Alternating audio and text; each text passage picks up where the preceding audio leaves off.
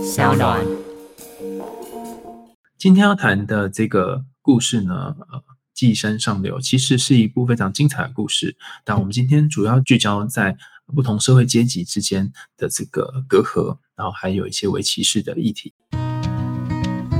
嗨，欢迎来到我的森林，我是很可爱又很可口的海苔熊。海苔熊心里话，在这里陪着你。各位听众朋友，大家好，欢迎收听海苔熊心里话，我是海苔熊。今天想跟大家分享这个故事呢，其实是之前就非常有名的一个电影，这电影叫做《寄生上流》。那那时候因为很红嘛，所以我的心理师朋友们都纷纷去看，然后也写了很多分析。但因为我要去看的时候呢，就已经下片了，所以一直来不及看。那我一直听人家说是一个很惊悚的片哈，但我不知道到底有多惊悚，那就一直没有机会去看。那前阵子刚好终于有机会呢，其实也不是有机会啦，是因为我逃避写论文哦，所以就只好一直看 Netflix，然后就刚好看到《寄生上流》，于是就点起来看。哇，从从头看到尾呢，就是全身蜷缩在这个椅子上都不太动哦，因为就是有很多高潮迭起的情节。那如果你呃还没有看过这部片，然后你打算自己看，你可以先暂停，然后看完之后再来听我的分析。如果你已经看完这部片，然后你也想听听看我会怎么谈这一部片，那就可以继续听喽。或者是你干脆就不打算看，你也可以直接听我现在讲的这个故事。好，我在网络上找了很久，找到了一个我觉得很不错，然后也很值得呃跟大家分享的剧情大纲。这个大纲是由阿东的《东石西游》哈这个网页上面写的。那他介绍的非常详尽，也非常清楚。然后把剧情讲得非常具细靡遗。以下念的内容呢，是来自于阿东的《东石西游》。那有兴趣的伙伴也可以打这这一串字哈，上网看看他的部落格哦。好，那我们要来念这则故事喽。故事的主角呢，围绕在宋康昊所饰演的失业司机金基泽，他的妻子钟淑、儿子金基宇、女儿金基挺这一家人，一家四口。那基宇呢，是一个万年的重考生。那因为他有个朋友哈，叫敏赫吧，好像是敏赫哥哈，推荐他，他就有机会可以到一个上流的家庭当中去当家教老师。呃，这个金家哈。呃，我第一次看到在电影上面的画面是他们住在一个地下室。那电影当中呈现出一个画面是，嗯，他们从这个地下室看出去是别人的脚掌，也就是他们是住在那个地下一楼的这个地方。那原来呢，韩国有一群人是住在像这样子的一个呃半穴居之类的地方，哦，半地下居的地方。好，那甚至他们的马桶呢，都还在这个，就是有点是比较高的位置，比比他们呃站的位置还要更高。那为什么呢？因为在那边才能够接到上面的这个污水排水的系统。好，那在这样子的一个很像贫民窟之类的一个地方生存了一段时间，然后父亲又没有工作，母亲也没有工作，然后这个美眉哈，就是基挺呢。因为家里面付不出补习费，也没有办法去补习。那这个重考生机遇，他就只能呃每年这样子重考，然后已经重考了四年了。但是因为这个敏赫哥呢介绍这个家教机会，他终于有机会可以进入这个上流的家庭。那我记得一开始基于他去敏赫哥介绍这个家教的时候呢，呃，家教的妈妈就要试教嘛，啊，然后而且他还在旁边看着基于教这个妹妹。那那个时候，呃，基婷就是基宇的妹妹，她很厉害哦，就做了一个有点像是假的这个知名大学的毕业证书，因为她妹妹是做主修美术的，所以用 Photoshop 就做了一个 P 图 P 了一个很厉害的毕业证书。那也骗过她妈妈。那这个家教的过程当中呢，基宇也跟他的家教学生啊，这个小妹妹发生了情愫哈，两个人有。呃，一段感情。那这个基宇他顺利混进这个上流家庭当中呢，哈，又说服了女主人，哈，让妹妹呢，就是那个基婷来担任他们家小儿子多颂的美术老师。那基婷也靠着一流的话术呢，哈，然后同样去收服这一家人。我记得他收服的过程超有趣的，他就是说，哎，你的儿子呢，是不是小时候发生了一些事情？因为我看这个画的右下角呢。有一串这个很黑的啊一坨东西。那这通常呢是有一些情绪症状的前兆。然后妈妈一听到基廷的分析之后就爆哭哈。那当然这一家人潜入这家都是用一些很响亮的名字，然后用一些欺骗的头衔啊混入他们家。那妈妈一听到就爆哭说：“你怎么知道？”哈，然后就不敢再多说更多，但是就因此而信任了这个基廷的艺术治疗的能力。殊不知这一段是基廷前一天才在网络上面自己背背出来的啊。那简单说，这一家人是非常厉害的演员，然后很会演，然后有他们自己的一个欺骗人的方式。那也是因为上流家庭的这这户人家非常好骗。那这个富太太呢，被一次又一次的骗哦，到最后呃，甚至是。这个家里面原本雇佣的司机，原本雇佣的这个帮佣太太，都被呃金家的爸爸跟妈妈给取代了哈，可以想见嘛，就全家人都混入了这个上流家庭当中，所以这部片才叫做《寄生上流》。那这里面有一个桥段，我觉得非常有趣哈，就是基廷他在原本旧的司机在他回家的时候，在车子里面特别留下了一条内裤。然后让这个上流家庭的主人男主人觉得，呃，是司机有一些呃不轨或是一些犯法的行为哈，所以跟他女朋友在车上面做爱这样。那除此之外呢，他还说这个他司机越界了，如果要做爱就在前座做就好，为什么要跑到他的后座来做爱呢？但你不知道这个，他根本不晓得这内裤是基廷特意丢下来的。好，这一段呢，我觉得有一个非常有趣的地方，是他特别把这一幕拍出来，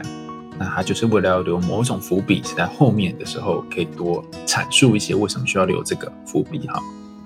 那还有一个呃桥段，我觉得非常有趣，是呃基廷他知道那个原本的帮佣太太会。对水蜜桃过敏，所以他撒了这个水蜜桃在的粉在这个帮佣太太的脖子上，然后让她不断的咳嗽，最后用一些计谋让大家以为他是肺结核，所以也把太太赶出去了。所以一家人就成功的寄生在这个上流的家庭当中。我在看的时候，真的有一种天哪，会不会被被揭穿的这种紧张感哈？但是就一直都没被揭穿哈，每次都是差一点被揭穿，但是没被揭穿。有一天呢，这个。富豪一家人出门要露营，然后金家一家人就趁着主人不在家，就跑到豪宅当中尽情享受豪宅里面的一切，然后幻想着这些豪宅里面的所有的东西。这时候外面下着滂沱大雨，那这个时候之前早已被之前的那个帮佣太太，前帮佣太太哈，就用忘记拿东西为理由，请这个新的帮佣太太，就是金家的太太金太太，帮他开门。讲了很久，最后金太太还是决定帮他开门了。结果没想到一开门之后，看到这一幕，真是吓呆了。这个前帮佣太太呢，她就说她要去地下室拿东西，于是她就走到了厨房，然后把厨房的门打开，然后才发现下面有一个非常巨大的地下回廊。后来才知道，原来设计这个房子的主人呢，当时为了避免哈，就是北韩的战乱，所以特别设计了一个密门，密门通往这个下面有生活机能很好的地下室啊。虽然没有外面啊楼上那么的干净豪华，但有一个地下室。然后这个前帮佣太太之所以呃会要进来这里的原因，是因为她进去之后发现里面，就他们一群人发现里面竟然住着一个男生。在这个地下室住的一个男生哦，这男生不是别人，就是这个前帮佣太太的老公。这男人为了避免呃之前因为欠债被讨债，所以只好一直住在这个地下室里面，然后一直不敢出来，在里面住了四年的时间。大家可以想象吗？四年都待在地下室，然后都不见天日，应该精神也会出一些状况吧？那他就靠着他的这个前帮佣太太，就他老婆哈，下来定期帮他送食物。然后，呃，有些时候在这里跟他做爱，然后就这样子度过了他在这个地下室的时间。那金家一家人看到这状况，但是呃觉得很不可思议。但是因为呃。就是金家的那个哥哥不小心就哇脚一滑哈，从他正在偷看他妈妈在跟呃这个前前帮佣太太讲话的过程当中不小心跌下来，就一家人全部叠在一起，然后他们家这个事情就穿帮了，才知道说哦这一群人根本就是一家人这样。趁这个时候呢，钱帮佣太太就拿起手机，然后要拍下他们这些行径。那听起来这一切到这里就就即将被扛嘛？那当然后面还发生一些很有趣的桥段哈，就是要他们呃不断的去听这个钱帮佣太太的话，因为他们手上拿着这个手机可以威胁。而最后呢，他们还是抢到了手机，然后呃把这两个人好吧，钱帮佣太太还有钱帮佣太太他的先生哈关回了地下室。但是因为下大雨，所以露营没有办法持续下去，所以。呃，这个有钱的富豪一家人呢，就折返回家。他们在千钧一发之际呢，哈，呃，这个金太太就现在帮佣的这个太太呢，很匆忙的煮了呃乌龙面，然后其他人就很匆忙的躲到客厅的大桌子底下，然后一切就当做好像什么事情都没有发生一样啊，因为他们刚刚把家里面弄得非常的混乱，他们只有八分钟的时间可以整。那故事推荐到这边呢，看起来好像。虽然差点被康，但是还是没被康哈。但是大家不要忘记了哈，这个时候，呃，他们一家人还在这个富豪的家中，要想办法溜出去，然后在地下室还藏着两个人啊。那这两个人不知道什么时候会跑出来这样子。后来就透过这个这对夫妻在沙发上面做爱啊。为什么在沙发上做爱呢？是因为。他们要为了要看顾那个刚刚讲这个多送哈，就他的小儿子呢。这这一户富豪人家有两个小孩，一个就是姐姐嘛，就是跟呃基宇有感情的这个姐姐，然后另外一个是小儿子哈，叫做多送。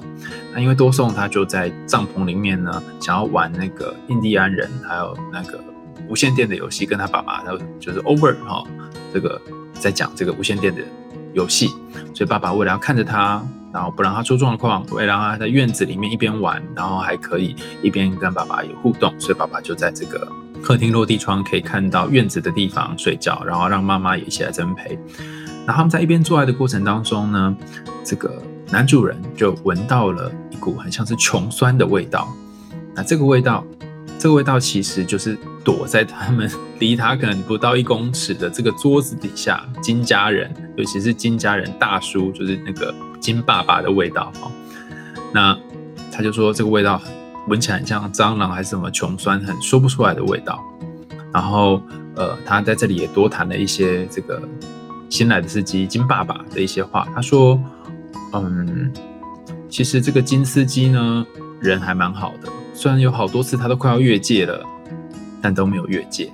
那这里谈的越界是什么呢？是金司机会有些时候会冷不防的讲句很酸的话，就是他会对着这个男主人说：“你一定很爱你太太吧？”啊，我知道，那是因为你很爱你太太。什么时候会去讲这种话呢？通常就是呃，你可能不是那么信任对方爱他太太的时候，你可能会讲。所以这段话也让呃这个男主人呢觉得他被踩到这个边界，但每一次都是刚踩到边界而已，只是没踩过去。所以还可以忍受，只不过这个金司机哈，金家父亲的这个身上的味道，男主人还是无法忍受啊。尽管如此呢，他们还是在沙发上面做爱，然后就睡着了。那借由这个慌乱之际，好，然后灯也暗了，所以金家一家人就溜出去，就剩下这个新的帮佣，就金太太在房房子里面这样。那基本上看起来危机解除，可能没想到外面下的这个倾盆大雨呢。把他们家全部淹没，大家可以想象吗？他们是在地下，然后没有关窗户，所以所有的水全部淹到他们的这个甚至是肩膀的地方，他们只好把可以抢救的东西抢救出来。那儿子金基宇呢，就是在走下楼梯哈，准备回家的这个路上呢，看着这个楼梯的水，然后流过自己的白布鞋，然后在那里看了好久好久好久，然后把他叫赶快回来帮忙啊，他在往前跑。那甚至要回家的时候，他什么也不搬，就搬着一个很重很重、代表着富贵的石头，然后然后搬离搬这个石头离开那里。那隔天他们就被呃收到体育馆，也就是暂时的收容所哈，就是一群因为大水住在半地下屋的难民区的这些居民们啊，就被收容到了体育馆收容所，然后甚至只能去挑别人捐赠的衣物。在这样的情况下，他们接到电话。电话是由这富豪一家打来的，说哦，那个因为小小朋友生日啊，那昨天不能录影啊，但是我们想帮他办办一个庆生 party 啊，哈，所以大家一起来吧，哈，然后我们会算薪水这样，所以这一家四口呢，又在算薪水的情况下来到这个富豪一家，那富豪一家也邀请许多亲朋好友在他们院子拉小提琴，然后每个都穿着是特别体面，还带着礼物之类的。那金爸爸知道这件事情之后，其实内心有很复杂的感觉。你可以想象吗？前一天晚上你的家才被毁，然后隔天你要去另外一个富豪家，然后他们正在庆祝生日。所以，呃，那天的庆生宴会呢，是非常的丰富，然后非常的热络。但是在这个 moment 呢，这个机遇哈，一边跟富豪一家的姐姐哈，就是亲热了一阵之后，他就说他要下楼。那下楼是要干嘛？大家还记得吗？前面呃那一对夫妇哈，旧的呃家世帮佣的这个太太，她夫妇还在地下室，所以他想要拿他的那块石头去解决这两个夫妇，一不做二不休之类。他本来要下去干掉那个夫妇，可是没想到他可能因为太紧张，所以下楼的时候走路有点踉跄，然后走走走走走，哎，不小心这个石头掉到地上，那使得呃原本关在地下这个。夫妇里面的那个老公呢，哈，他就用绳子把基宇脖子给绑起来，然后呃取得先机这样子，然后最后用他的本来要砸死他的那一颗石头，然后把基宇砸昏这样。那这个老公哈，我们暂且称他呃光头大叔好了，因为他头有点光哈。光头大叔就走出了地下室，然后拿出了呃在厨房的菜刀。然后走到这个宴会的现场。那宴会本来安排的桥段是，呃，就是基廷哈，就是这个金家的这个妹妹要拿着蛋糕出来，然后帮这个多送庆生啊，小弟弟多送庆生。没想到那个光头大叔出来，然后拿着菜刀就一刀就戳中了基廷的胸膛，然后全部的人慌乱成一阵哈，然后一阵扭打之后呢，金爸爸哈就拿着这烤肉叉。从草丛里面出来哈，他们本来是想要来呃演一出戏哈，跟多松一起演一出戏，英雄救美的戏，可是没想到却发生这样的情况，所以他们就跳出来，然后呃金爸爸就拿烤肉叉，然后就插插死了这个光头大叔。那本来故事应该到这边就结束，因为坏人也挂了嘛哈。可是因为在这个扭打过程当中，可以很明显的看出来，爸爸很舍不得机挺，然后。这一家人又出现了一些互动，所以本来被以为是嗯一群完全没有关系的四个人，但是在这一刻露出了马脚，他蛮明显就是一家人。那这一刻呢，这个男主人就讲了一句话，他就说：“把钥匙给我，把钥匙给我。”因为他觉得他的这个小孩多送被吓到了，要送医院哈，被这惊悚一幕吓到，要送他去医院。把钥匙给我哈。然后金司机哈，就是金爸爸，他没有把钥匙交出来，他反而是看着钥匙。然后完全没有任何动作，用手压住他的女儿，就基廷的胸膛。爸爸就没有讲话啊，应该说爸爸就这样子一直压着。然后那个男主人就受不了了，他就自己去把钥匙捡起来，然后捡起来的过程还把鼻子捏起来。为什么呢？因为他闻到了那一股穷酸的味道，然后就掉头准备要走了。此时金爸爸就拿起在掉在地上的厨房的那把菜刀呢，然后刺向这个男主人的胸膛。男主人就挂掉，然后金爸爸就看到事情也发生了，然后他也不知道为什么自己要做这件事，他好像升起了一种愤怒，所以做这种事，然后他就很踉跄的，然后三步并两步离开了现场，没有人知道他去了哪里。事后，呃，当然这件事情就上了新闻版面，然后被大肆的报道。呃，金家一家人呢，妹妹基婷因为呃流血过多，所以死亡。当然，这整件事情发生了这个惨案，东窗事发之后呢，金太太跟金基宇，他们就是唯一存活下来的两个人，存留下来的两个人，他们被判了刑，但是幸好还是可以缓刑。然后呃，后来被释放出来之后呢，就去看了呃已经死亡的妹妹基婷，可是爸爸那个金先生一直找不到，好不容易呃。有一天呢，就是这个警察再也不去追踪基宇的时候，基宇有机会可以上山走走，然后看看风景。那个时候韩国正在下着雪，然后他爬上山看看他们以前曾经工作的那一间山下的那间豪宅，哈，然后看到，咦，为什么楼梯间的灯会一闪一闪？哈，他想起之前呢，那个光头大叔也会用这种方式打摩斯密码来，呃，跟上面的一些人做互动。他就想到，会不会是自己的父亲也在地下室？后来才发现，原来父亲在呃杀了男主人之后，就躲到地下室来，然后甚至有好长一段的时间都忍着饥饿，因为呃家里面发生这样的事嘛，所以就变凶仔了。然后房子卖不出去，最后是卖给外国人这样子。然后有一段时间没有人承租的时候，金大叔就没有东西吃，好不容易撑到有新的家庭来。那这故事呢，理论上到这里就告一个段落了。不过，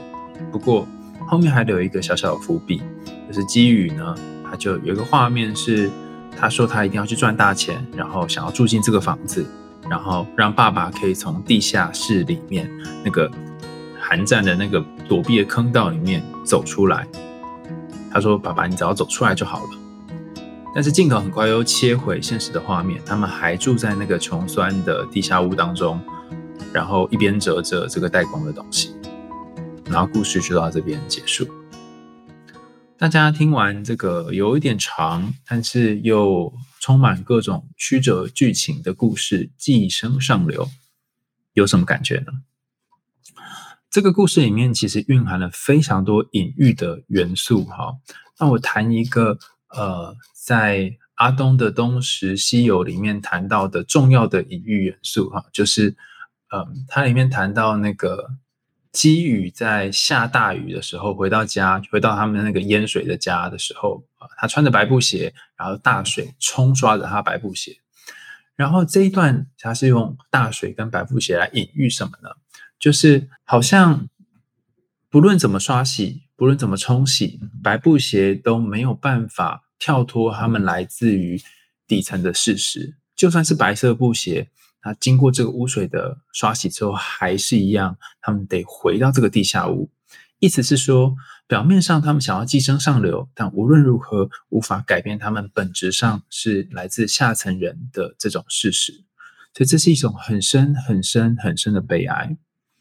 我讲一下我最近就是服务呃街友哈，就是游民的这个经验哈，因为一些关系哈。因缘际会的原因，所以我认识了这个芒草星协会的社工，然后我们去进行了一个研究。那这个研究是有关于呃游民的生活状况的研究。那为什么做这个研究呢？是因为呃大家知道疫情爆发之后，我有一次跟呃一样是知名作家林立清啊在公视主题之夜录影。然后他谈到一个很重要的现象是，当疫情开始变得比较严重，升成三级警戒之后呢，由于很多便利商店的热水也没有办法再提供了，厕所也不外借了，然后呃原本会供给这个游民无家者的这个热食便当等等也不再供给了。所以他们顿时面临没有东西吃的窘境。那本来有一些临时工、举牌工、出工也没办法做了。所以这些无家者可能再放个两三天，就真的会饿死。于是，呃，这一群这个芒草星的社工们呢，就想到，还有当然当地还有很多其他的社服团体哈，就一起组成这个物资的救援小组哈，每天晚上。一三五二四六哈，可能不同日子的晚上去发东西给这些游民们，然后让他们至少可以不要在这个疫情肆虐的期间呢饿死。那当然，因为他们生活也受到一些影响，那有兴趣想要了解这个疫情对他们影响之外呢，也想借机为教他们一些呃有关于呃打疫苗啊或者是新冠肺炎的资讯啊，也算是一种卫生上面的服务，所以。研究兼具这个服务性质，但我今天 想要讲的不是这个研究哈，我想要说的是，当我真的去跟这些街友接触的时候，我发现一个好大好大的震惊感啊，就是呃，当知道街友在街头流浪，可能都会有一些不同的原因。我们之所以可以住在家里，现在还可以听的 podcast，或许有一部分是因为，当你人生面临很低潮，甚至是身无分文的时候。你还有可以支持你的社会资源系统，你的家人、你的朋友，甚至是你身边的人，你可以去他家借住两天，甚至是回到你老家住。但有些人没有这么幸运，他们可能连住的地方都没有，所以最后只好流落街头。那这样的人他们会经历怎样的生活呢？应该不能说大部分啦，就有些街友他们会在街上流浪，然后呃，可能就是去做一些举牌啊，或者是打工的工作。做完之后，呃，光是三餐就不足够了，更没有办法去租房子，所以只能继续在呃街头流浪。那有些时候因为很苦闷，所以就喝酒，借酒消愁，又没有办法工作，自此就形成了一个恶性循环。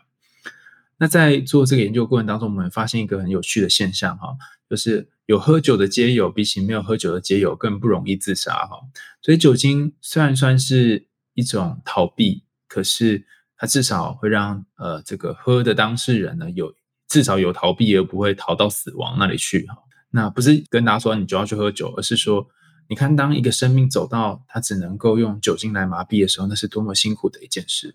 所以回到这个。寄生上流的故事，有一些人，他就像是这些街友一样，在韩国，他可能一直试着要用某些方式让自己可以到上流的世界。可是，不论他这么努力，怎么翻转，他总是在自己的那个回圈里面，就像我刚刚讲这个街友的回圈里面，而没有办法爬上去。可能透过一点假装，透过一点呃技巧或演技，就像这一金家一家人一样，可以暂时享有一些这种幸福的感觉。那那终究是空虚的，而这个空虚是有一天要破灭的，啊，可能会消失的。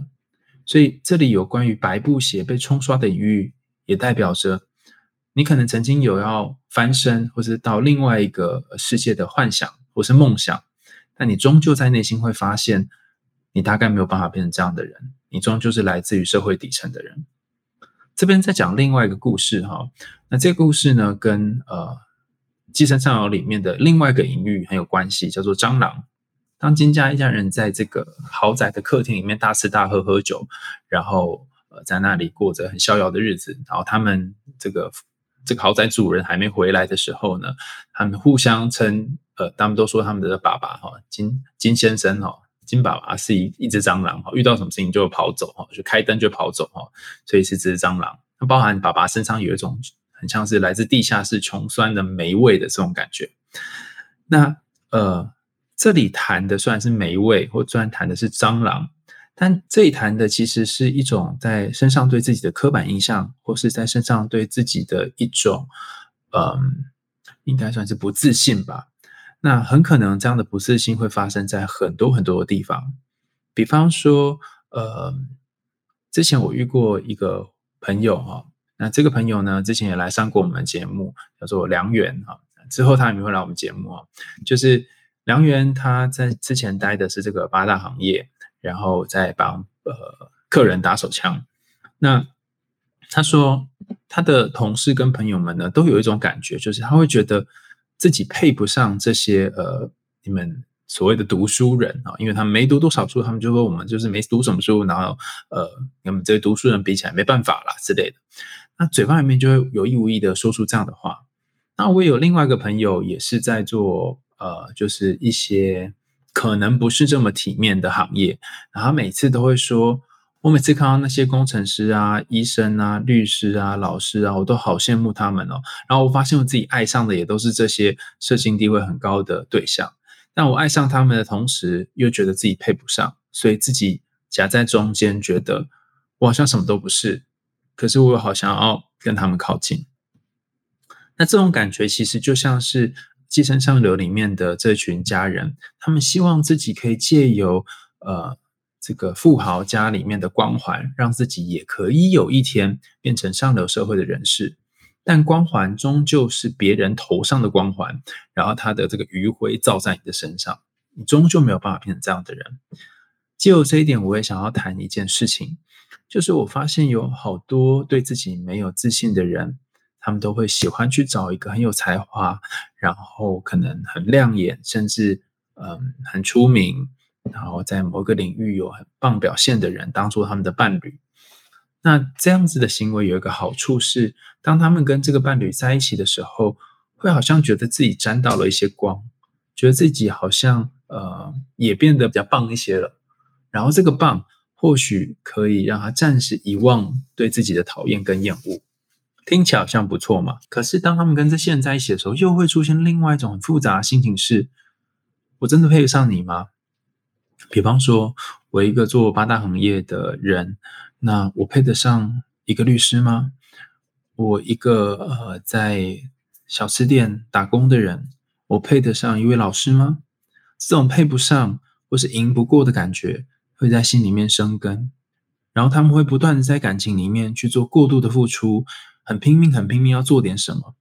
为什么要做这个过度付出呢？因为我觉得我跟你有一段很大的差距，我必须拿这个努力，可能是努力的付钱，或努力的帮你做很多事，或是拿我的身体去交换等等的方式，才能够换得一点点你对我的喜欢，呃，才能够换得一点点我们两个关系的平等。因为你在一个很高的位置，而我在一个很低的位置。但这些人所不知道的是，当你做越多像这样的事情，你可能只会把你跟对方的距离拉得越远。为什么呢？因为你用很多很多的努力把你跟他给推开来。他只要看到你越努力，就会把你的地位变得越低。想想看，什么样的人需要透过拼命的努力才能够获得平等的关系呢？那就代表他在不努力或是没有任何努力的同时，他是自认为的自己的地位是很低很低的。所以你看起来是想要透过这种方式跟对方亲近。但实际上，你越拼命，却让你们的关系越疏远。同样的，回到《寄生上流》这个故事当中，我们可以发现，这群人、这群家人，金家一家人，虽然很拼命的想要挤进这个家庭，可是也因为他们很想挤进这个家庭，所以我们可以每一次从每一幕当中看出来，他们的呃世界的思维，或者是他们的生活方式，甚至他们对自己的认同。跟这个上流社会的人反而有一个很很大的、很剧烈的差距。其中一个差距出现在呃，有这个呃男主人讲的那句话，关于界限上。男主人会讲一些非常呃，像是富豪会讲的话，比方说他有点太越界了。哦，那或者是讲一些哎，他们这些人就是有这种不好的习惯等等，好像会把自己跟不同社会阶级的人呃。区分开来，然后透过这种区分来达到一种优越感。那在这个故事当中，电影剧情当中，这个金爸爸最后为什么要拿刀去砍呃这个男主人呢？他是基于心中的某一种气愤，而这个气愤很气、很很不爽的感觉，是对于这个体制的不满。为什么贫富差距这么明显？为什么同样是人，你却活得？好像很轻松写意，而我却不论如何的努力，都要活在社会的底层。我记得前阵子有一段时间跟呃沥青，就我们刚谈的林沥青作家吃饭的时候，他有谈到说，在不同社会阶层哈生活跟工作的人，其实所面对到的世界是不一样的。大家有兴趣可以去看他的成名作哈，就是《做工的人》这本书，你会看到一个完全不一样的世界。那以前我也念过许多的多元族群或者是多元性别的课程，但是让我真正感觉到有一个巨大落差感的是，我最近在收集这一些有名资料的过程。我记得我人生第一个研究，呃，收的是台大的学生，那时候我们编纂了量表测验，然后都是那种非常同意、非常不同意之类的题目哈，然后题目都很难哦，包含我现在呃。前几年刚毕业的学姐，她的题目也都是很难，那念很多遍都可能还不太懂。但呃，我们就拿这样的问卷，然后去给台大的学生做。那我记得我第一年在收这些资料的时候，收回来资料非常漂亮，不是说结果很漂亮，而是说呃，你会发现每一个。收回来的测验，他们都会勾在那个格子里面，然后他们都会按照你的规定去做所有的反应。其实这个样本是很偏差的，它是一群受过社会嗯高度筛选的，在台湾第一学府的这个学生们所做出来的答案，但我们还是大量依赖这样的答案当做心理学的研究基础。那呃。我发现他们在做这些答案的时候，其实他们也不会问什么问题，他们就很顺从，然后会选出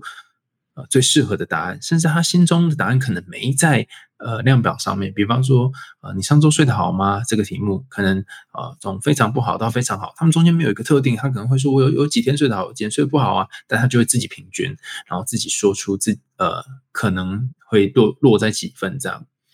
同样的问题。我在这一次的研究当中也设计了相关的题目去问这些游民们，我发现一个完全不一样的结果是，他们似乎因为没有受过这些所谓的社会规训的训练，然后有的人可能小学一毕业就出来外面闯荡，有的可能甚至不识字，我们只能用访问的。他们的问卷非常的特别，就是没有几乎没有一个人是非常乖的，就是说哦，我就是呃一周洗澡几次，或是我就是嗯，对于睡觉睡得好这件事情是非常同意或非常不同意。他没有一个特定的答案，他经常都会告诉你一串他的故事，然后这个故事可能跟题目有关，也可能跟题目无关，甚至我们没有办法用我们的这个问卷呢去框架住他的生活。那我光是 coding 哈，就是我们问问卷整理这部分叫做 coding。我光是 coding 这个问卷呢，就花了五个小时才 coding 两份。以前我在 coding 台大学生问卷的时候，可能五个小时都已经 coding 三百分。然后我就觉得为什么会这么苦？然后我觉得我人生好难的时候，我突然有个顿悟，就是会不会一直以来我们都用布尔乔亚阶级的，或者是这个领薪资阶级的人的脑袋在想事情？然后用大学生，甚至是受过高等教育的脑袋在想事情，我们忽略了跟我们不同在社会阶层的人，他们思考这个世界的方式是不一样的。当我用我的文化，用我的这个想法去强加在他们世界上的时候，他们除了会有一种强烈的格格不入的感觉，甚至还会有一种“天哪，为什么你的问题这么蠢啊？怎么我都不会想到啊”的感觉。所以后来我在收其他资料的时候。我省去了很多在呃勾选问卷的题项的部分，更多的是去听他们的故事，然后了解他们发生了什么事，甚至去知道原来他们在疫情底下受到了多少辛苦的呃日子，还有那些失业的状况对他们影响多大。一开始我会站着，然后跟他们访谈，然后他们是坐在地上，可能或是躺着。后来我会慢慢蹲下来，最后甚至坐下来。我觉得好像。我们可以在同样一个水平来谈这件事情，而不是我一副高高在上的样子。那看完这个呃《寄生上流》之后，我也发现，有些时候我们会不小心的就落入某一种呃社会阶级当中，然后用某种方式来鄙视，可能是围棋式的方式来歧视呃另外一个跟我们不同阶级或不同圈子的人。但是这个做法可能会让对方非常的受伤。那呃做这件事情的人可能没发现。包含嗯，可能这个《寄生上流》里面的男主人，他也没发现。他说：“哦，你没有越界，或是你快越界了，你身上有一股受不了味道。”他还没有发现，他讲这些话的时候，其实是会刺伤呃金先生啊，就这个金司机，他内心很脆弱、很脆弱的一块。当我们身为一个好像在社会阶级上面比较获得更多利益的人的时候，我们更要留意这样的利益带给我们什么样权利上的优势，以及他可能会不小心的，可能是有意无意的去伤害到跟我们不同权利的人。而且在这个故事的最后，还留下了一个很重要的伏笔。这个伏笔是他有发现吗？在呃故事当中，呃有出现那个摩斯密码的桥段，哈。在这个摩斯密码，光头大叔在撞灯的按钮，想要传递摩斯密码的时候，全家只有一个人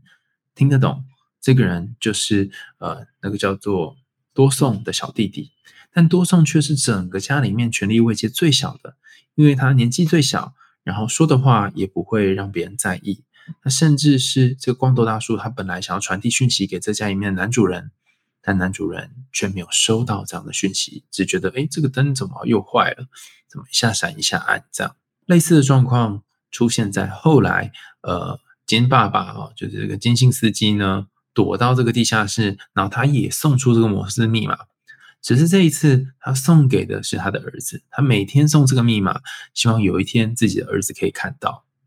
可是这也反映了一件事情是，这个密码永远只有。跟他同样阶级的人才能理解，也就是说，最后理解这个密码是跟他同样阶级的，在这个住在地下的儿子理解，而之前那个光头大叔在按这个密码的时候，家里面男主人是无法理解的。当一个阶级的语言只有那个阶级人才能理解的时候，就很容易产生阶级之间的隔阂，而没有办法让阶级之间可以互相流通，或者是。互相有了解的可能，那要怎么样打破这个可能呢？其实我觉得，在这个故事的最后，哈，呃谈到了一种可能。那当然有人说这可能是一个想象了啊。故事里面有一段是基宇呢，他赚了大钱，然后买了这个豪宅，然后进去这个房子里面，这豪宅是他们家的了。然后他把爸爸从地下室接出来。